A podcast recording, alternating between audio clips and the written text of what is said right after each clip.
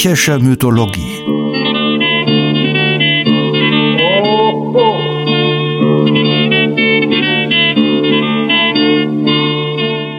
Helgas nützlicher Podcast.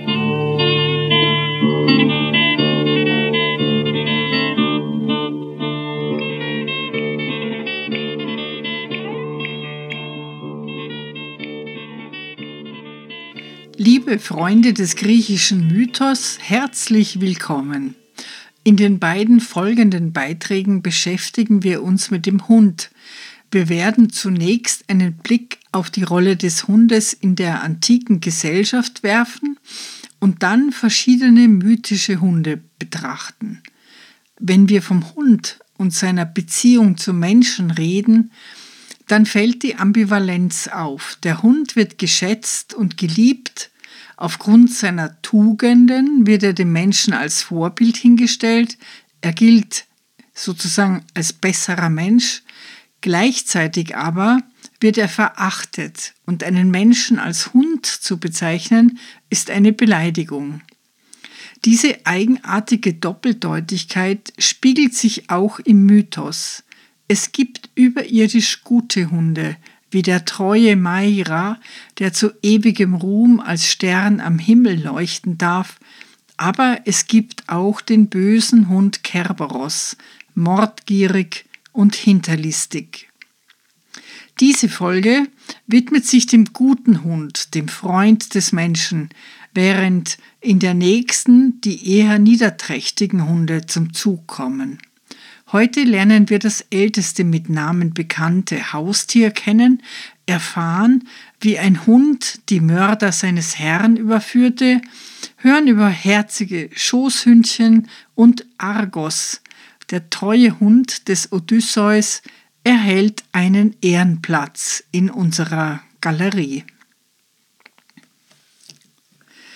Der von Hildegard von Bingen überlieferte Spruch kennzeichnet die tiefe Freundschaft zwischen Mensch und Hund, deutet aber auch an, dass der Mensch den Hund eher braucht als umgekehrt.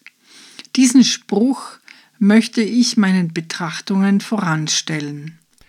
Gib dem Menschen einen Hund, und seine Seele wird gesund. Wenden wir uns zunächst dem alten Ägypten und dem Orient zu.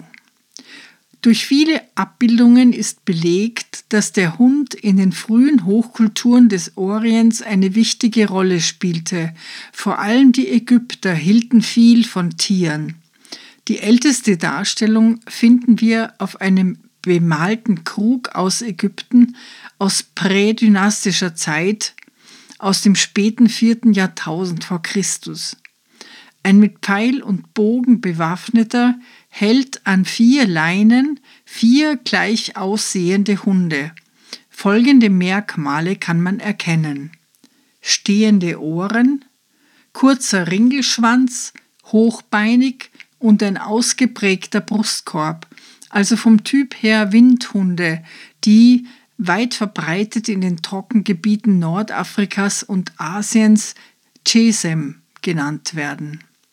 Man findet sie auf Felszeichnungen im Inneren der Sahara, auf denen Jagdszenen mit solchen Hunden abgebildet sind. Der Slugi, der Berber, der persische Saluki oder der Afghane in Afghanistan, der ebenfalls schon vor 4000 Jahren abgebildet wurde, sind lokale Ausformungen. Seine Weiterentwicklung ist auf Kreta, in Rom und Griechenland sowie in China und Indien nachgewiesen. Ob aber alle diese Hunde von den ersten Chesems in Ägypten abstammen, ist freilich unsicher. Aber man geht davon aus, dass dieser schnittige Hund, der bei der Jagd nützlich war, die erste gezüchtete Haustierrasse darstellt.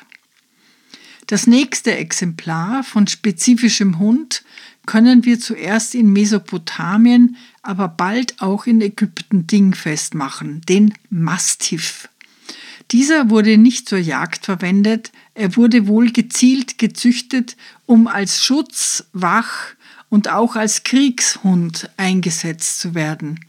Tutanchamun ist zum Beispiel kriegführend von diesen großen, kräftigen Hunden begleitet abgebildet. Neben dem Chesem und dem Mastiff gab es noch einen weiteren kostbaren Hund, der in Gruppen gehalten wurde. Ein bei der Oberschicht beliebter Jagdhund, der in schönen Exemplaren sich als diplomatisches Geschenk eignete. Solche Hunde wurden dem Pharao von unterlegenen Völkern verehrt und noch Alexander der Große erhielt eine Meute von 90 Stück aus Dankbarkeit von der Königin von Abyssinien. Apropos Jagdhund. Wir wissen, dass die Ägypter auch Versuche mit Geparden, dem afrikanischen Wildhund und den großen ägyptischen Goldschakalen unternahmen, sie für die Jagd abzurichten, aber ohne nennenswerten Erfolg. Der Hund war unschlagbar. Als viertes wären in Ägypten noch kurzbeinige kleine Hunde zu nennen. Sie traten um 2000 vor Christus auf und dienten als Schoß- und Gesellschaftshunde.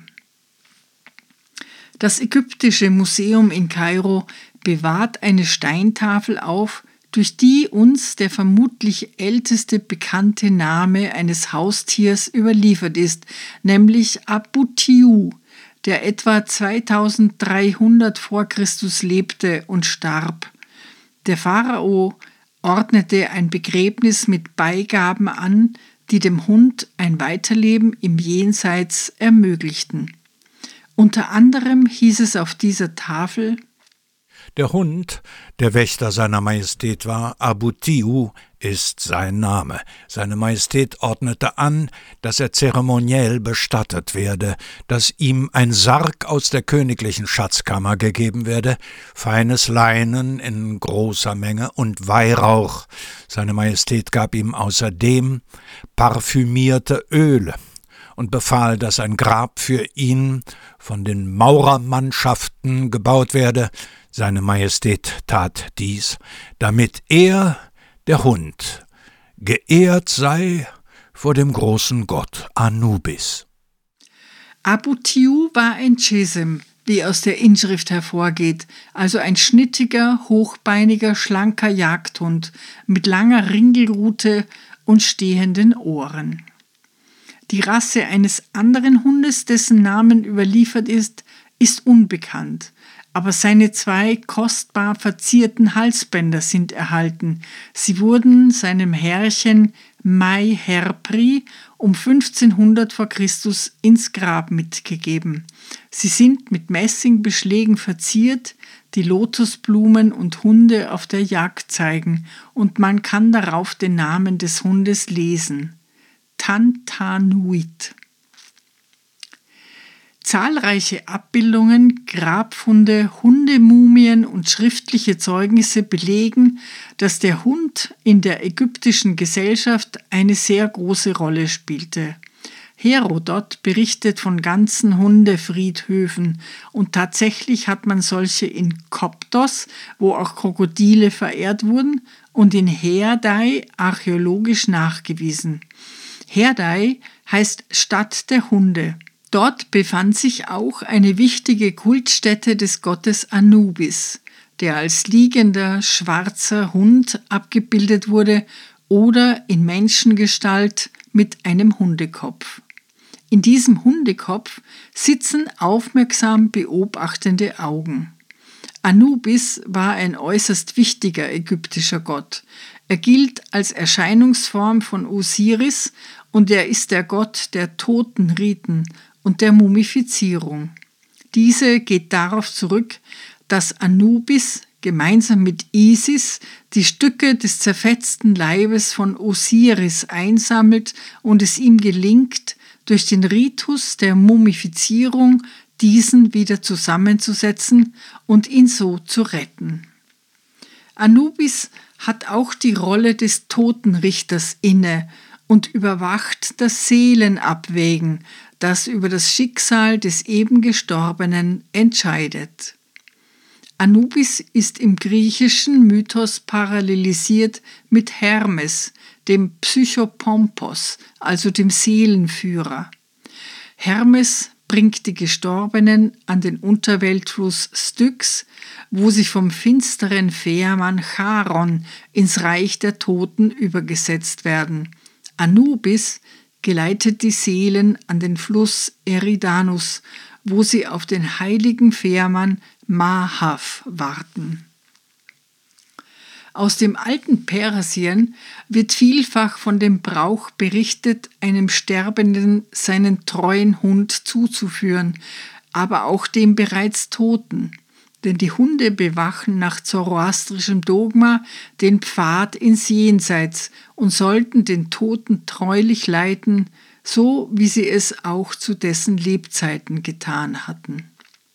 Der Hund galt den Persern viel, man durfte einen Hund keineswegs töten, und es gab die Ansicht, dass sich das gute oder weniger gute Schicksal eines Menschen im Jenseits danach richte, wie gut er die Hunde im Diesseits behandelt hatte. Ahura Mazda, der gute Gott selbst, hatte verkündigt, dass er den Hund mit seinen vielen Tugenden erschaffen habe. In den Avesta-Schriften hieß es, also spricht Zarathustra. Die Seele dessen, der einen Hirtenhund oder Haushund tötet, geht aus der Welt voll Bangen und Angst, wie ein Wolf in einem alten und tiefen Wald.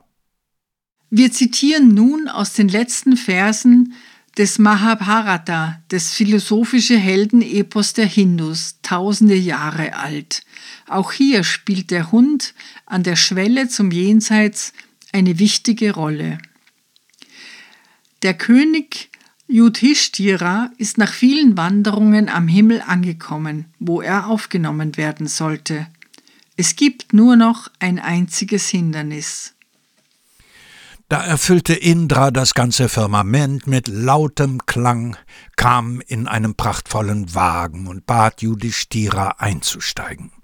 Indra sprach: Du wirst deine Brüder im Himmel sehen, denn sie haben ihre menschlichen Körper abgelegt und sind vor dir angekommen. Ja, du wirst sie alle im Himmel sehen, so hänge dich nicht länger an den Kummer. Nun bat Yudhishthira, dieser Hund hier, o Herr der Vergangenheit und Gegenwart, ist mir die ganze Zeit treu gewesen. Auch er sollte mit mir gehen, denn mein Herz ist voller Mitgefühl für ihn. Indra, du hast heute Unsterblichkeit und einen Zustand, der dem meinen gleicht, alles erfüllenden Wohlstand, hohen Erfolg und die Glückseligkeit des Himmels erreicht, o König. Wende dich ab von diesem Hund. Yudhishthira. O du mit den tausend Augen, du kennst die Gerechtigkeit und weißt, dass es für jemanden mit gerechtem Verhalten äußerst schwer ist, etwas Ungerechtes zu tun. Und so wünsche ich keine Glückseligkeit, für die ich jemanden aufgeben muss, der bei mir Zuflucht gesucht hat. Indra. Für einen Menschen mit einem Hund ist kein Platz im Himmel. Besinne dich, o König Yudhishthira, du Gerechter. Lass diesen Hund zurück. Das widerspricht nicht der Tugend. Yudhishthira es wird gesagt, dass das Verlassen eines Zufluchtsuchenden eine große Sünde ist. Es gleicht der Sünde eines Brahmanenmordes. Und so werde ich diesen Hund nicht verlassen, nur weil ich mir Glückseligkeit wünsche.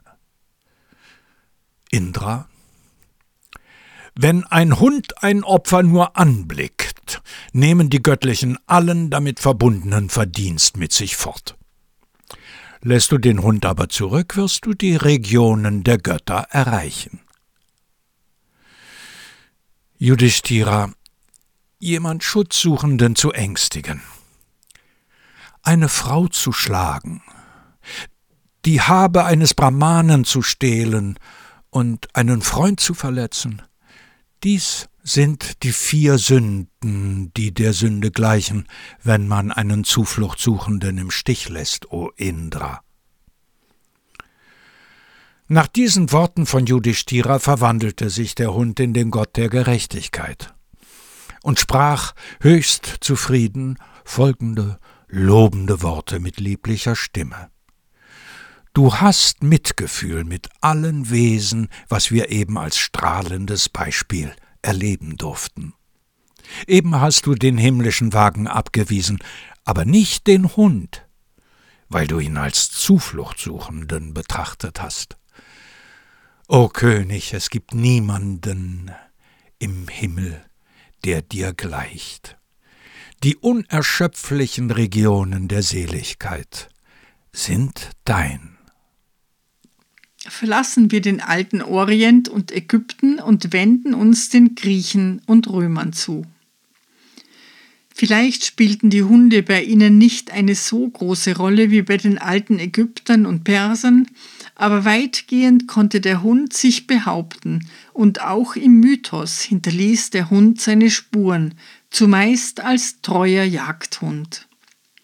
Schauen wir zuerst bei unseren ältesten Gewährsleuten nach, bei Hesiod und Homer, deren Werke man um 800 ansetzt. Der mit der Landwirtschaft vertraute Hesiod mahnt in seinen Werken und Tagen, man solle sich scharfzähnige Hunde halten zur Verteidigung seines Hab und Gut und den guten Hunden den Dienst mit genug Essen vergelten. Und Homer beschreibt das nahe Verhältnis von Herr und Hund, wenn er über die Hunde der Kirke berichtet. Diese sprangen nicht wild auf die Männer, sondern sie stiegen schmeichelnd an ihnen empor mit langen, wedelnden Schwänzen. Also umwedeln die Hunde den Hausherrn, wenn er vom Schmause wiederkehrt. Denn er bringt beständig leckere Bissen. Es gibt zahlreiche antike Abhandlungen über die Charaktereigenschaften und Vorzüge einzelner Hunderassen, Anleitungen zu Zucht, zur Behandlung von Hundekrankheiten, Haltung und Erziehung. Und obwohl wir auch zahlreiche Abbildungen und Plastiken haben, ist es schwierig, tatsächliche Rassen mit unseren zu vergleichen, da die Verfasser oft Kriterien wie Aussehen, Herkunft oder Funktion miteinander vermischen. Die Aufgaben des Hundes sind nicht überraschend. Er bewachte Haus und Hof, half beim Treiben und Zusammenhalten der Herden und hatte verschiedene Funktionen im Bereich der Jagd. Zu den Fertigkeiten des Hundes zählte auch im Altertum das Führen von Blinden. Vor allem auf Gemmen und Vasenbildern sehen wir, wie sich ein Blinder auf einen Hund verlässt. Die Hunde spielten aber auch eine Rolle in der Medizin Hundespeichel galt als heilsam und man setzte Hunde ein, um Krankheiten zu erschnüffeln. Auch verwendete man Hunde zum Nachrichtendienst, indem man ihnen Briefe umband. Und es ist auch überliefert, dass sie als Opfertiere verwendet wurden, aber eher selten. Ein trauriges Kapitel ist das Anzüchten von Aggression bei Hunden, die im Krieg aber hauptsächlich bei den tödlichen Schaukämpfen von den Römern eingesetzt wurden. Und dann gab es noch das weite Feld des Hundes als Gefährten. Er unterhielt die Gesellschaft, spielte mit den Kindern und wuchs einem einfach ans Herz, nicht anders als heute. Viele Vasenbilder und Grabreliefs, die Familien zeigen, bilden neben den Familienmitgliedern und Dienerschaft auch einen oder sogar mehrere Hunde ab, sei es spielend mit Kindern, scherzend mit Frauen, ans Bein des Hausherrn geschmiegt oder als Genossen der Mahlzeit, angebunden am Tischfuß oder frei herumlaufend, oft mit Knochen und Brocken im Maul.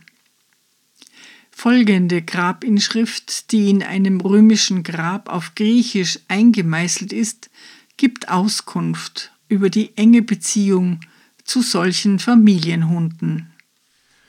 Tränen gebadet, mein teuerstes Hündlein, so trag ich dich heute, vor drei Monden, wie froh mein Hündchen trug ich dich da.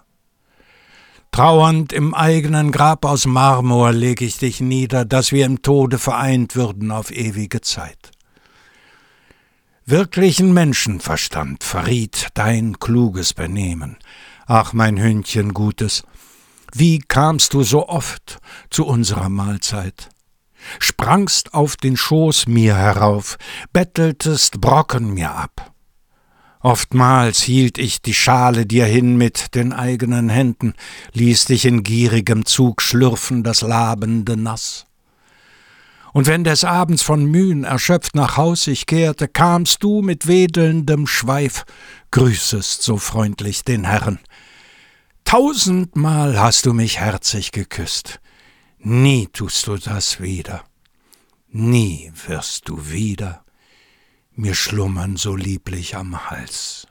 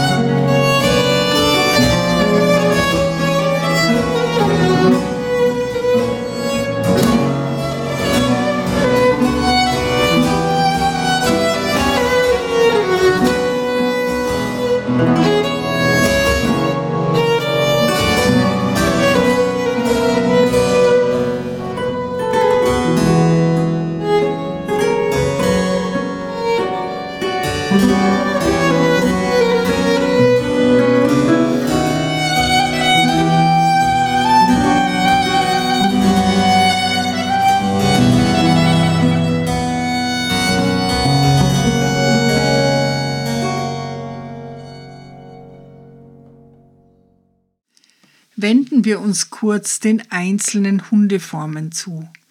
Der Molosser wurde wegen seiner Größe, Tapferkeit, Schönheit, Mut, Treue, aber auch wegen der Angriffslust und dem aufmerksamen, starken Bellen geschätzt. Auf dem Schild des Achill war ein solcher Molosser als Zeichen des Mutes abgebildet. Man glaubte in der Antike, er stamme von den Hunden im uralten Zweistromland ab und in der Tat beweisen die Mastiffs auf den assyrisch-babylonischen Reliefs große Ähnlichkeit. Es handelt sich um prächtige Bullenbeißer. Meist sind sie mähnenlos, immer kurzhaarig. Der Schwanz ist nicht buschig, sondern relativ dünn.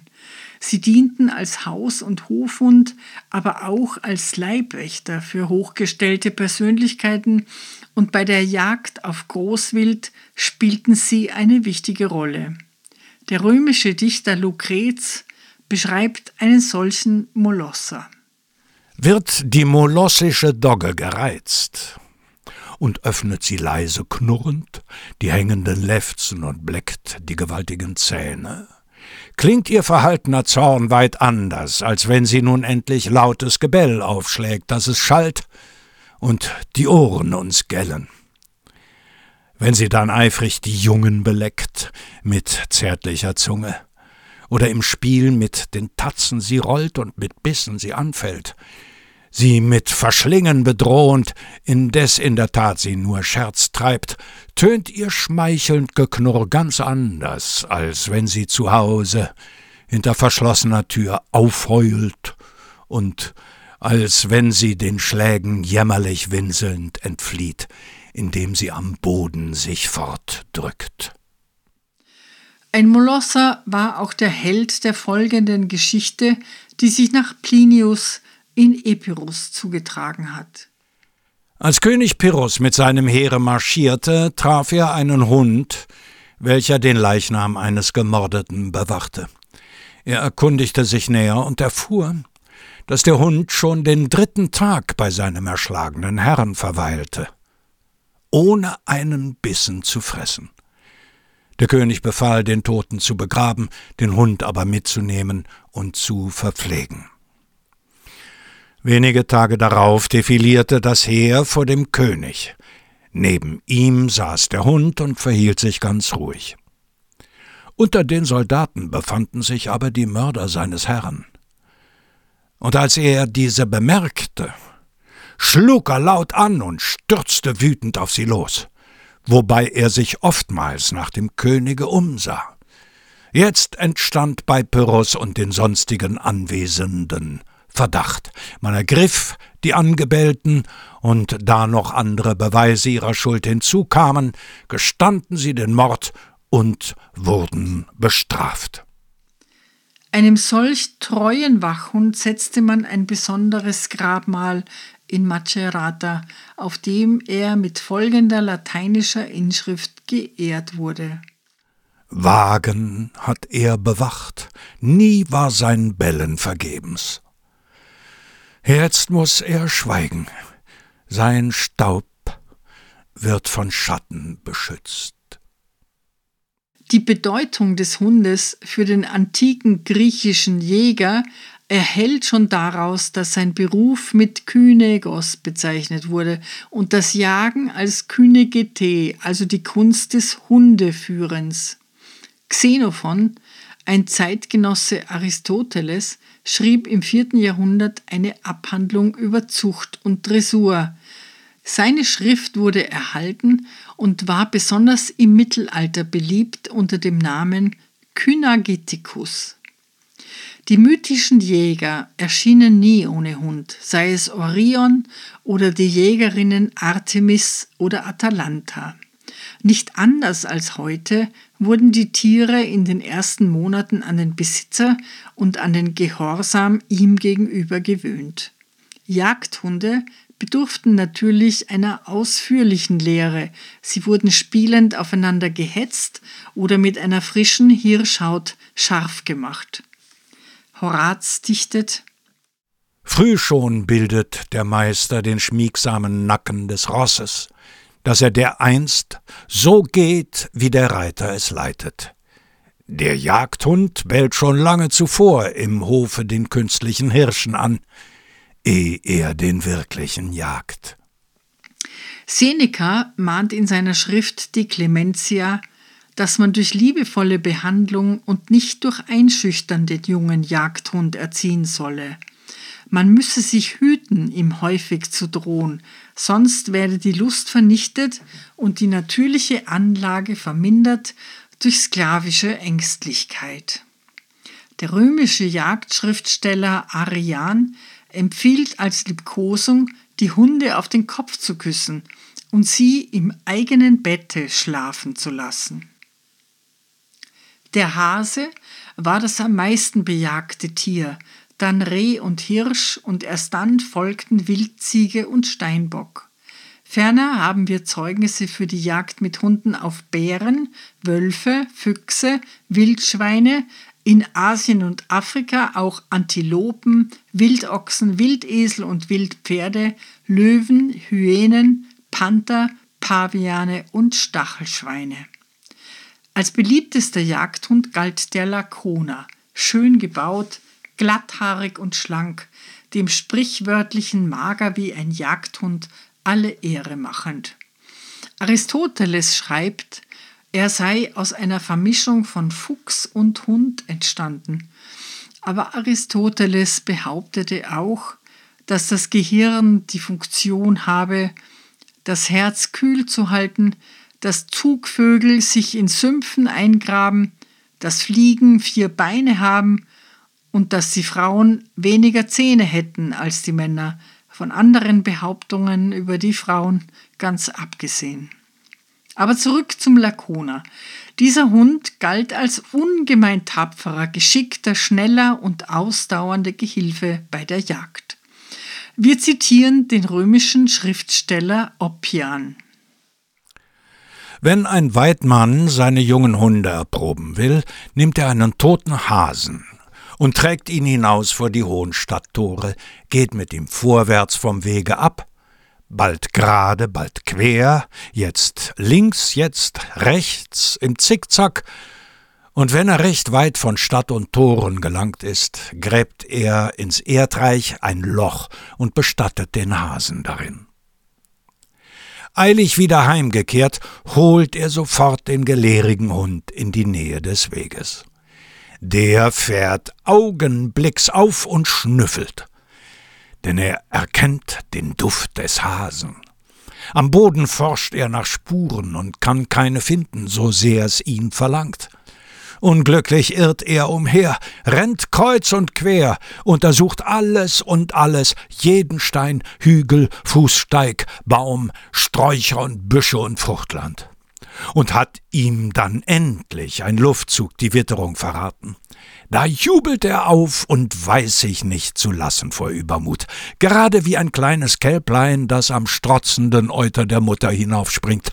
So freudvoll ist ihm das Herz erregt, und in wilder Hast läuft er in Windungen über die Felder und lässt sich nicht irre machen. Um nichts in der Welt lässt er los von dem lockenden Geruch und rennt geradenwegs auf das Ziel los, bis er es erreicht und nun zum Hund als Gefährten.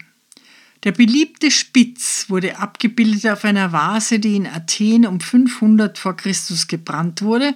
Daneben stand der Begriff Meetee, möglicherweise auf die Insel Malta oder Mileta bezogen. Dieser langhaarige Spitz war in allen griechischen Schichten ein geschätztes Hündchen, das auf attischen Grabmälern zu Füßen hafenspielender Musen mit Kindern oder abschiednehmenden Kriegern abgebildet war. Wir zitieren eine rührende Grabinschrift auf ein solches geliebtes Hündchen auf Griechisch und gefunden in Rom. Alles, was wir besaßen an Terja, dem niedlichen Hündlein, schließt der Hügel hier ein. Schönheit und ein liebendes Herz. Jammernd sehnt sich das Mädchen nach ihrem verzärtelten Liebling. Nimmer vergisst sie des Freunds, der sie so treulich geliebt. Nach den Beschreibungen waren die Schoßhündchen klein, weiß und hatten langes, seidiges Haar. Sie waren sanft und sogar die Neigung zur Musik wird ihnen nachgesagt. Von Epaminondas ist bekannt, dass er ein solches Hündchen liebte, und Alkibiades gab die ungeheure Summe von 7000 Drachmen für ein schönes Exemplar aus. Eine Blüte erreichte in Rom die Züchtung der Gesellschaftshunde, wohl eher der Hündchen. Winzige weiße Hündlein mit Glöckchen am Halsband saßen auf dem Schoß hochgestellter Damen oder auch der weniger angesehenen Damen. Wobei es auch im alten Rom eine Lust an absurden Sonderformen gab. Es gab damals schon die Qualzucht, das heißt, es wurden durch Zucht Eigenschaften gefördert, die dem Hund nicht dienlich waren und seine Abhängigkeit vom Menschen förderten. Wir wollen auch nicht verhehlen, dass vor allem in der römischen höheren Stadtgesellschaft die Vergötterung des tierischen Lieblings auch kritisch gesehen wurde. Immer wieder klagen antike Schriftsteller über den dekadenten Wahnsinn, den die feindliche Gesellschaft mit Hunden trieb. Sie würden weit höher geschätzt als der Ehepartner und besser behandelt als Verwandte oder Gäste. Bildwerke zeigen uns, wie man die jungen Hunde im Kreise laufen, Purzelbäume schlagen und viele andere Kunststücke lehrte. Herumziehende Gaukler ließen Äffchen auf Hunden reiten. Hunde der höheren Gesellschaft trugen oft äußerst kostbare, edelsteinverzierte Halsbänder. Eines hat sich gefunden aus den Jahren um 370 nach Christus, worauf ein Täfelchen befestigt war mit folgender Botschaft. Ich bin aus dem Garten des Präfekten Prätors Olibrius. Halte mich nicht fest. Es wird dir keinen Nutzen bringen. Nach diesem Blick auf die Rolle des Hundes in der antiken Gesellschaft betrachten wir nun einige Hunde, die in der Mythologie eine Rolle spielten. Ein berühmter Hund war Leilaps, was so viel heißt wie Sturmwind. Er musste den teumessischen Fuchs jagen mit dem es folgende Bewandtnis hatte. Die Thebaner erhielten wegen eines Frevels eine Strafe von den Göttern. Sie sandten einen menschenverschlingenden Fuchs, der die Eigenschaft hatte, nicht erjagt werden zu können. Jeden Monat musste diesem Fuchs, der bei dem Berg Teumessos sein Unwesen trieb und alles verwüstete, ein Knabe überlassen werden. Kephalos, ein mächtiger Jäger aus Athen, besaß einen wundersamen Hund, den Leilaps. Diesem Hund konnte nichts entfliehen. Aus Dankbarkeit gegenüber den Thebanern, sie hatten ihn einst von dem Totschlag an seiner Frau Prokris gereinigt, erbot er sich, den Fuchs zu jagen. Dieses Unterfangen endete aber in einer Situation ähnlich der des Sisyphos. Der Fuchs war uneinholbar und dem Hund konnte nichts entrinnen. Und so jagte der Hund den Fuchs ohne Unterbrechung und stets konnte der Fuchs fliehen. Erst das Eingreifen des mächtigsten Gottes Zeus löste diese Situation auf. Er versteinerte die beiden Tiere und die Jagd hatte ein Ende. Die erwähnte erschlagene Ehefrau war Prokris und über sie zirkulierten mehrere widersprüchliche Geschichten, die davon abweichen. Sie ist eine der selbstbewussten Frauen des griechischen Mythos, eine treffsichere Jägerin. Sie führte mit ihrem Mann Kephalos eine leidenschaftliche On-Off-Beziehung und es wird auch erzählt, dass nicht er sie tötete, sondern vielmehr sie ihn. Um sie zu prüfen, verließ Kephalos seine junge Frau, kam in veränderter Gestalt zurück und suchte sie zu verführen, was ihm auch gelang, vermittels seiner Schönheit und reichlich Schmuck. Dieses Sujet kennen wir aus Mozarts Così fan tutte. In einer anderen Version bestach er einen Freund, sie zu verführen, und trat kurz vor Vollzug mit brennenden Fackeln an das ehebrecherische Bett.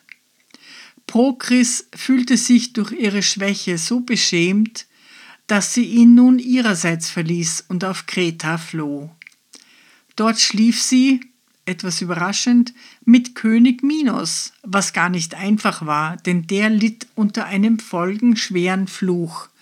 Seine Frau Pasiphae, wir erinnern uns, eine Schwester der Kirke, hatte von den Göttern eine absurde Strafe auferlegt bekommen. Sie war vollkommen schuldlos, hatte aber das Pech, dass ihr Mann den Göttern ein Opfer vorenthalten hatte. Die Götter waren zornig und straften Minos, indem sich seine Frau in unstillbarem Verlangen nach einem Stier verzehren musste. Diese gab schließlich dem Verlangen nach und befahl ihrem Hausingenieur Daedalus, ein Holzgestell zu bauen und mit Kuhhaut zu überziehen, so dass es einer Kuh täuschend ähnlich sah.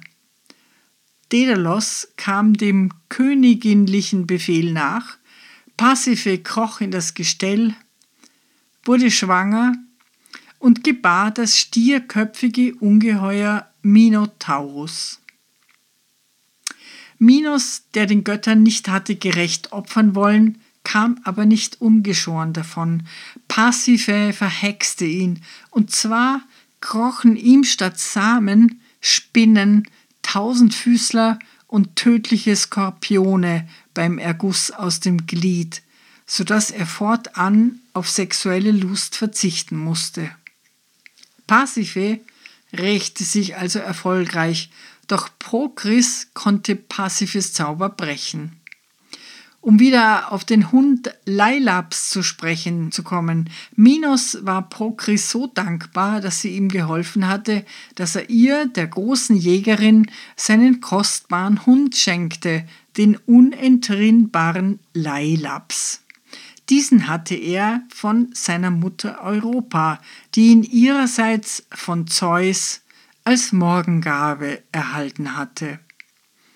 Apollodor berichtet allerdings, dass Prokris Minos nicht heilte, sondern lediglich trotz seines Fluches mit ihm schlief, wie dem auch sei. Prokris kehrte nach Hause zurück zu ihrem Kephalos und versöhnte ihn, indem sie ihm den kostbaren Hund zum Geschenk machte. Von einem Hund, der in der Mythologie ebenfalls namentlich eine Rolle spielt, haben wir schon im Zusammenhang mit Dionysos gehört. Ich will die traurige Geschichte vom Hund Maira hier noch einmal zusammenfassen. Auf seinen Wanderungen traf Dionysos auf Ikarios, einen attischen Bauern, der den Gott gastfreundlich aufnahm und ihm Ziegenmilch anbot. Dionysos aber lehnte ab und ließ Ikarios Bekanntschaft schließen mit der sorgenlösenden Kraft des Weines und unterwies ihn im Ziehen von Rebstöcken. Er befahl ihm, mit einem Weinschlauch beladenen Wagen in Attika umherzufahren und alles Volk mit dem Wein vertraut zu machen. Wieder sehen wir den klugen Mythos am Werk, der gerne beide Seiten einer Medaille analysiert, in diesem Fall die guten und die verheerenden Kräfte des Weines. Ikarios klärte also über den Wein auf, wie ihm befohlen, und als einige Hirten im Rausch lagen, dachten die Freunde, sie seien vergiftet und erschlugen Ikarios. Dessen Tochter suchte ihn gemeinsam mit dem treuen Hund Maira überall, fand schließlich seinen Leichnam, beweinte und begrub ihn und brachte sich selbst um. Der treue Hund harrte bei seiner toten Herrin aus, bis er selbst starb. Nonnos schildert. Dann begruben die Leute die jüngst verblichene Tote und bedrückt im Herzen von der gemeinsamen Trauer, schritt zu seiner Arbeit ein jeder eilig von dannen. Nur der Hund allein blieb an der Seite des Grabes, weil er das Mädchen geliebt, und starb an der gleichen Stelle. Dionysos griff spät, aber doch ein er versetzte Ikarios, die treue Tochter und den treuen Hund als Sternbilder an den Himmel zu ewigem Ruhm. Meist wird der Sirius damit identifiziert. Im Deutschen wird dieser glanzvollste Fixstern auch der Hundsstern genannt. Bei den Römern hieß er Canicula, nach Canis Hund. Bei den Griechen hieß er Maira, die funkelnde. Und Sirius oder auch Sotis, das ist die hellenisierte Form des ägyptischen Namens des Sternes Sopdet, der eine Göttin verkörperte.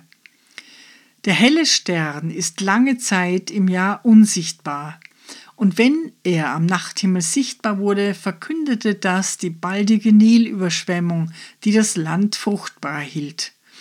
Deshalb galt Sopdet als nährende Fruchtbarkeitsspenderin und ihre Wiedergeburt, das heißt ihr Erscheinen als Stern am Himmel, wurde seit Alters mit einem großen Fest begangen. Das Erscheinen des Sirius, des Hundssterns, im Sommer ist aber auch häufig mit dem Auftreten von Hitzewellen verbunden, so dass Tage großer Hitze als Hundstage bezeichnet werden. Der Volksglaube sah im Hundsstern geradezu den Verursacher der schädlichen Gluten und der Sonnenstich hieß nach ihm Siriasis. Kommen wir zum Hund als Vorbild, als besserer Mensch. Willst du Dankbarkeit, so kauf dir einen Hund. So sprach der weise Marcus Tullius Cicero 43 vor Christus ermordet. Es ist bei diesem berühmten Ausspruch aber nicht ganz klar, ob er meinte, dass Hunde die Tugend der Dankbarkeit besser pflegen als die Menschen oder ob er meint, es sei unnatürlich von Menschen Dankbarkeit zu erwarten.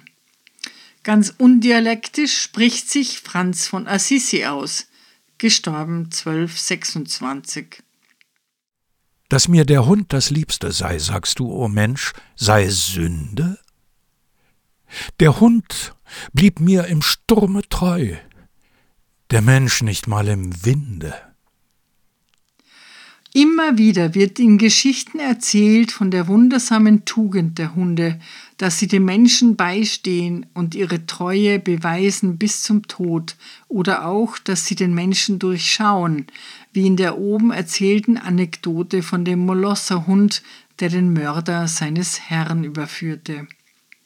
Herodot erzählt von Hunden, die ein Heiligtum bewachten und dabei ihre erzieherische Aufgabe sehr ernst nahmen. Bei Tage, wenn gute Menschen sich dem Tempel und dem Haine näherten, begrüßten die mächtigen Tiere sie mit Schwänzeln und Springen. Wer aber mit blutbefleckten Händen kam, der wurde angefallen und in Stücke gerissen, während Leute unlauteren Lebens einfach vom Heiligtum verjagt wurden. Bei Nacht zerfleischten sie jeden, der den Versuch machte zu stehlen. Dagegen geleiteten sie als gefällige Führer die, welche vom richtigen Weg ab sich verirrt hatten. Auch verschmähten sie nicht, harmlosen Betrunkenen denselben Dienst zu leisten, jedoch pflegten sie vorher, gegen solche Leute anzuspringen und ihnen die Kleider zu zerreißen, damit sie einen wohlgemeinten Denkzettel erhielten.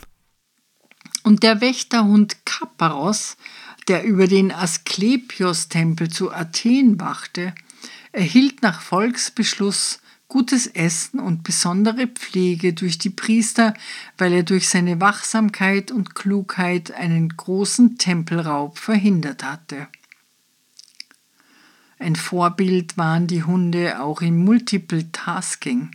Elian erzählt von einer Hündin, die zwischen dem Werfen ihrer neun Jungen und dem Säugen derselben noch schnell einen Hasen für ihren Jagdherrn stellte. Die Leistung dieses Hundes überträfe noch jene der Frauen Peoniens, meinte er, und deren Fertigkeiten schildert er so. Gewiss sind die Frauen Peoniens mit Recht stolz auf das, was man rühmend über sie erzählt. Auf dem Kopf tragen sie einen vollen Wasserkrug und halten dabei den Nacken aufrecht, so dass beim Gehen der Krug fest und unbewegt steht. Zugleich hängen ihnen die saugenden Kinder an der Brust, an dem um den Arm geschlungenen Zügel führen sie das Pferd des Mannes zur Tränke, und mit den Händen spinnen sie Flachs. Ein solches Kunststück bestaunte Darius an der Schwester peonischer Jünglinge, die an seinem Richterstuhl vorbeigeführt wurde, damit er beim Anblick solcher Kunst geneigt würde, die Peonia unter seinen Schutz zu nehmen. Kommen wir zum Abschluss zu dem vielleicht berühmtesten Hund des Altertums. Es werden keine Heldentaten von ihm berichtet, einzig auf seiner Treue beruht sein Ruhm. Es handelt sich um den Hund des Helden Odysseus, Argos mit Namen, den dieser erzogen hat, aber zurückließ, als er in den Krieg gegen Troja zog. Nach 20 Jahren kehrt Odysseus endlich in seine Heimat zurück, wird aber von niemandem erkannt. Nur sein Hund Argos lässt sich nicht täuschen von der Gestalt eines Bettlers, die Odysseus sicherheitshalber von seiner Schutzgöttin Athene verliehen bekommen hat.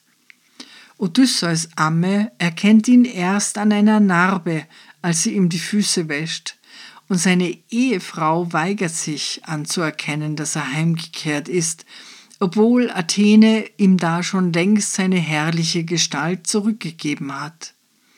Er muss eine lange Beweisführung antreten, ehe sie ihre Zweifel aufgibt und es sich erlaubt, endlich der Freude hinzugeben. Der Hund Argos erfüllt mehrere Funktionen am Ende dieses Epos. Zunächst wird Odysseus als Held und treu sorgender König noch einmal klar gezeichnet, denn seine Widersacher sind niederträchtig. Sie haben den armen Hund vernachlässigt. Schmutzig muss er auf dem Mist ein kümmerliches Dasein fristen, ein Bild dafür, wie sie das Land in Odysseus Abwesenheit schinden. Sodann wird die unverbrüchliche Treue des Hundes den Menschen als leuchtendes Vorbild hingestellt, eine Treue und Liebe, die keiner Beweise und Zeichen bedarf, keiner Narbe, die die Amme überzeugt, und keiner Beweisführung, wie sie Penelope verlangt. Der tapfere Schweinehirt Eumäos, dem sich Odysseus anvertraut hat und der ihn zum Rückeroberungskampf zu seinem Herrscherhaus begleitet, erklärt beim Anblick des Hundeelends, dass Abhängigkeit die schlechten Seiten des Menschen herauskehre. Dass aber nicht alles Edle in der Abhängigkeit zugrunde gehen muss, beweist der Hund. Als Argos seinen Herrn erkennt, wedelt er mit dem Schwanz, ist aber schon zu schwach, um seinem Herrn entgegenzulaufen. Das rührt Odysseus zu heimlichen Tränen. Ihm antwortetest du, Eumaios, Hüter der Schweine, Geh du entweder zuerst in die schön gebauete Wohnung unter den Haufen der Freier, so warte ich hier noch ein wenig. Oder willst du, so bleib. Auch ich kann als erster hineingehen, aber zögere nicht, hier draußen möcht dich jemand schlagen oder auch werfen. Dies überlege nun selber. Ihm antwortete darauf der herrliche Dulder Odysseus Gut, ich versteh dich schon. Die sind auch meine Gedanken. Gehe denn erst hinein, ich warte hier noch ein wenig, denn ich verstehe mich auf Schläge und Würfe so ziemlich. Und nicht schwach ist mein Herz. Ich habe schon vieles erduldet. Schrecken des Meers und des Kriegs. So mag auch dies noch geschehen. Also besprachen sich diese jetzo untereinander. Aber ein Hund erhob auf dem Lager sein Haupt und die Ohren. Argos, welchen vordem der Leiden geübte Odysseus selber erzog. Allein er schiffte zur heiligen Troja, ehe er seiner genoss. Ihn führten die Jünglinge vormals immer auf wilde Ziegen und flüchtige Hasen und Rehe. Aber jetzt, da sein Herr entfernt war, lag er verachtet auf dem großen Haufen vom Miste der Maultier und Rinder welcher am Tore des Hofes gehäuft ward, dass ihn Odysseus Knechte von dannen führen, des Königes Äcker zu düngen. Hier lag Argos, der Hund, von Ungeziefer zerfressen. Dieser, da er nun endlich den nahen Odysseus erkannte, wedelte zwar mit dem Schwanz und senkte die Ohren herunter, aber er war zu schwach, sich seinem Herrn zu nähern. Und Odysseus sah es und trocknete heimlich die Träne. Unbemerkt von Eumaios und fragte seinen Begleiter: Wunderbar ist es, Eumaios, dass dieser Hund auf dem Miste liegt. Sein Körper ist schön von Bildung. Aber ich weiß nicht, ob er mit dieser Gestalt auch schnell im Laufe gewesen. Oder so, wie die Hund um der reichen Tische gewöhnlich sind, denn solche Herren erziehen sie bloß zum Vergnügen. Ihm antwortetest du, Eumaios Hüter der Schweine, freilich, denn dies ist der Hund des ferne gestorbenen Mannes. Wär er derselbige noch an Gestalt und mutigen Taten, als wie Odysseus ihn gen Troja Schiffen zurückließ, sicherlich würdest du jetzo die Kraft und die Schnelle bewundern. Trieb er ein Wildbrett auf im dicht verwachsenen Waldtal, nimmer entfloh es ihm, denn er war auch ein tapferer Spürhund. Aber nun liegt er im Elend hier, denn fern von der Heimat starb sein Herr, und die Weiber, die Faulen, versäumen ihn gänzlich. Das ist die Art der Bedienten. Sobald ihr Herr sie nicht antreibt, werden sie träge zum Guten und gehen nicht gern an die Arbeit. Zeus allwaltender Rat nimmt schon die Hälfte der Tugend einem Manne, sobald er die heilige Freiheit verliert. Also sprach er und ging in die schön gebauete Wohnung, eilte dann grad in den Saal zu den übermütigen Freiern aber Argos umhüllte der schwarze Schatten des Todes. Da er im zwanzigsten Jahr Odysseus wiedergesehen.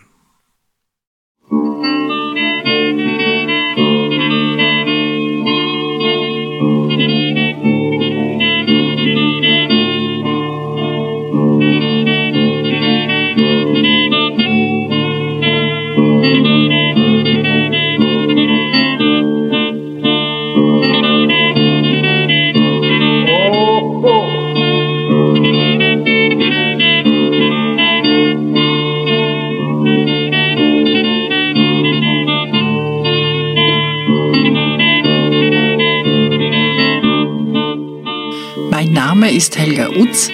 Ich unterrichte in Wien an der Universität für angewandte Kunst und ich bin von Haus aus Musiktheaterdramaturgin. Meine Studien im Bereich der Mythologie und das Interesse daran rühren sicherlich von der Oper her. Jedes Mal, wenn man über einen Stoff oder eine Konstellation am Theater erforscht, stößt man auf die Antike. Deshalb möchte ich auch die griechische Mythologie nicht unbedingt isoliert betrachten, sondern immer wieder Beispiele bringen, die Gedanken oder Formen fortführen und mein Wunsch ist dazu beizutragen, dass man reicher wird, indem man lernt, Verbindungen herzustellen. Die Musik stammt von Kostas Bezos, geboren 1905 in einem kleinen Dorf in der Nähe von Korinth einem politischen Journalisten, Cartoonisten und begnadeten Musiker. Bezos starb 1943 unter der deutschen Besatzung an Tuberkulose. Die Aufnahme von Kostas Bezos und seiner Gruppe entstand 1930 für Schellack in Athen. Ich bedanke mich bei Art Feder in Darmstadt, der die Texte so schön einspricht und bei Patrick Bischei und Michael Erhardt, die ihn aufnehmen, sowie bei Jörg Behrens in Hamburg, der unseren Podcast daraus herstellt. Ich freue mich, wenn ihr unseren Podcast abonniert und weiterempfehlt und wir uns bald wieder hören. Eure Helga Utz. Rena popi, rena popi, so di stradona. Βαρέσαν μα, βαρέσαν μα στην υπόγα. Ρε να πω πει, ρε να πω πίσω στην κρατώνα Βαρέσαν μα, βαρέσαν μα στην υπόγα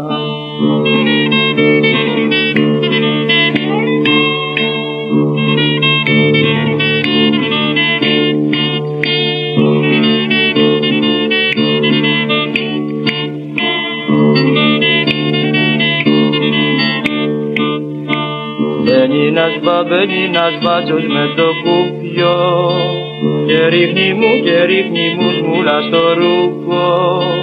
Beni nasz ba, beni nasz ba, me to kupio.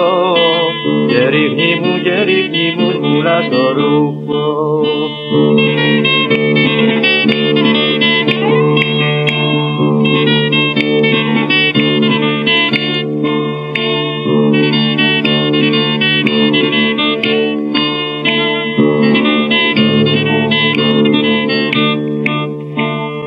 Κατρακί και κατρακύλισε το πέσι Μαδρίνιωνα, μαδρίνιωνα αργύλες στη μέση. Και κατρακί και κατρακύλισε το πέσι Μαδρίνιωνα, μαδρίνιωνα αργύλες στη μέση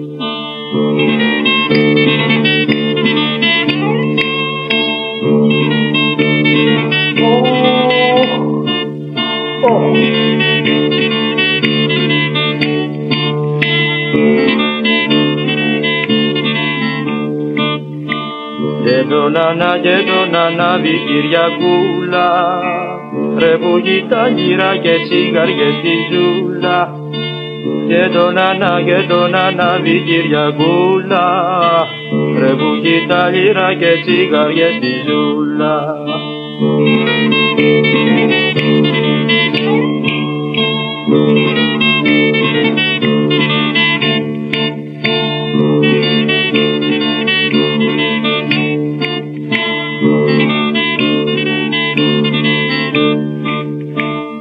Σου ρε μη, γεια σου ρε μίτσο στραβοκάνι Πούσε μας του, πούσε μας του ρε αυτό του μάνι Γεια σου ρε μη, γεια σου ρε μίτσο στραβοκάνι Πούσε μας του ρε, πούσε μας του ρε αυτό του μάνι